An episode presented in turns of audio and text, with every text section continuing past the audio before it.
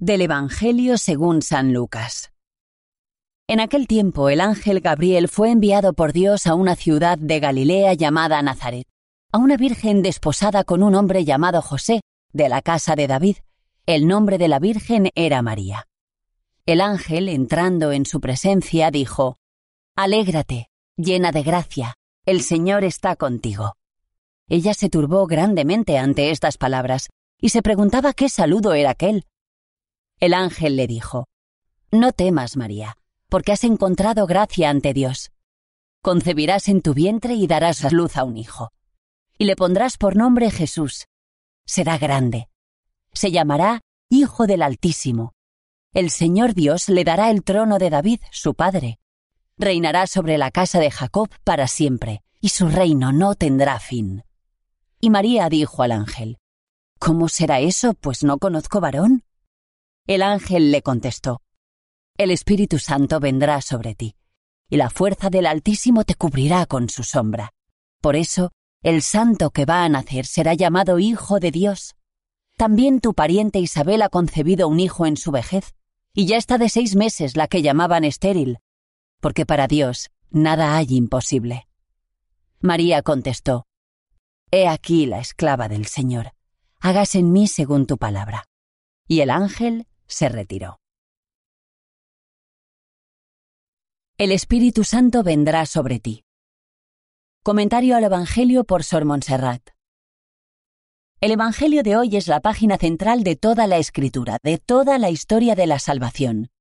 Dios, en su locura de amor por nosotros, para conducirnos a la salvación, envió a su propio Hijo para que no perezca ninguno, sino que tengamos vida eterna se despoja de su rango y toma nuestra condición humana pasando por uno de tantos. El misterio de la encarnación es el más sublime y el más escandaloso de todos. Todo un Dios hecho hombre, asumiendo nuestra naturaleza en todo su proceso, engendrado, nacido, crecido, muerto y resucitado. Y todo un Dios que quiere hacer todo esto contando con su criatura, valiéndose de ella, respetando su libertad. Mucho se podría decir de este texto evangélico, pero me voy a parar en un detalle que me ha hecho reflexionar. Dice el texto, El ángel, entrando en su presencia, dijo, Alégrate llena de gracia, el Señor está contigo. María es pura capacidad. En ella no hay nada que impida ni estorbe a que Dios entre en su presencia y la llene de su gracia.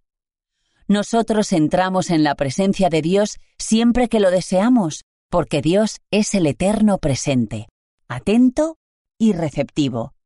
Pero, ¿puede Él entrar en nuestra presencia siempre que lo desee?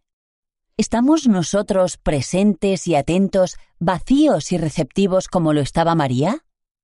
Solo si nos vaciamos de nosotros mismos y nos hacemos pura capacidad como María, si vivimos atentos, presentes y receptivos, Él podrá entrar en nuestra presencia y llenarnos de su gracia como a María. Aquí está la esclava del Señor, hágase en mí según tu palabra. María es como ese terreno vacío, limpio y bien arado, preparado para recibir la semilla del Verbo y encarnarla. Como está nuestro terreno.